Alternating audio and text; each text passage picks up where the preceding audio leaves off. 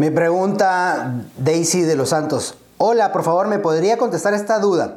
Quiero comprar una casa dando la mitad del precio, pero la señora solo cuenta con una sentencia de que ella es la propietaria, pero aún no la ha inscrito en el registro público de la propiedad. ¿Esto sería conveniente realizar así la compra, darle el 50% de anticipo y que obtenga la escritura ya a su nombre? Bien, aquí te vamos a contestar. Todos merecemos viajar a esa calidad de vida que deseamos. Los bienes raíces son un excelente vehículo para conseguirlo, pero antes es necesario capacitarnos para lograr convertirnos en la mejor versión de nosotros mismos. Por eso aquí vamos a responder a tus preguntas, hablar de inversiones, de marketing, de ventas, de mentalidad, liderazgo y por supuesto de cómo hacer negocios de bienes raíces para ayudarte a ti a llevar tu emprendimiento inmobiliario al siguiente nivel. Bienvenido al podcast de Carlos Rodríguez.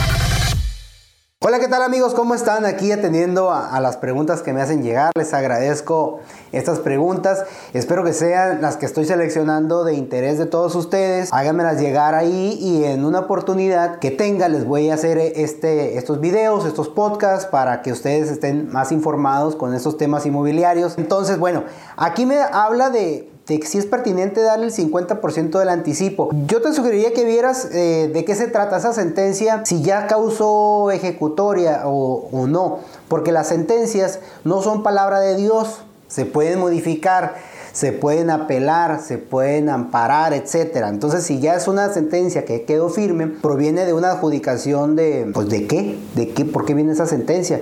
Eso sería interesante saber.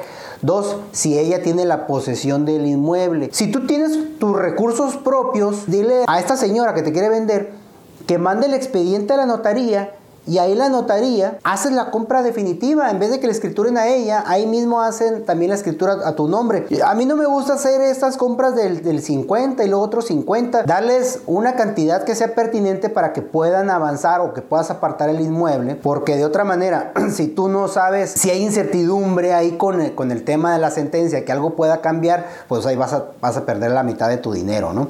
Entonces, si tú vas a, a comprar por medio de, de, una, de un crédito bancario, pues el crédito bancario a fuercita la señora tiene que escriturar a su nombre para que te venda. Hay ciertas eh, adjudicaciones de sentencia que los bancos o Infonavit no permiten. Si es una sentencia de una prescripción positiva, por ejemplo, no te lo van a permitir. Revisa ese detalle.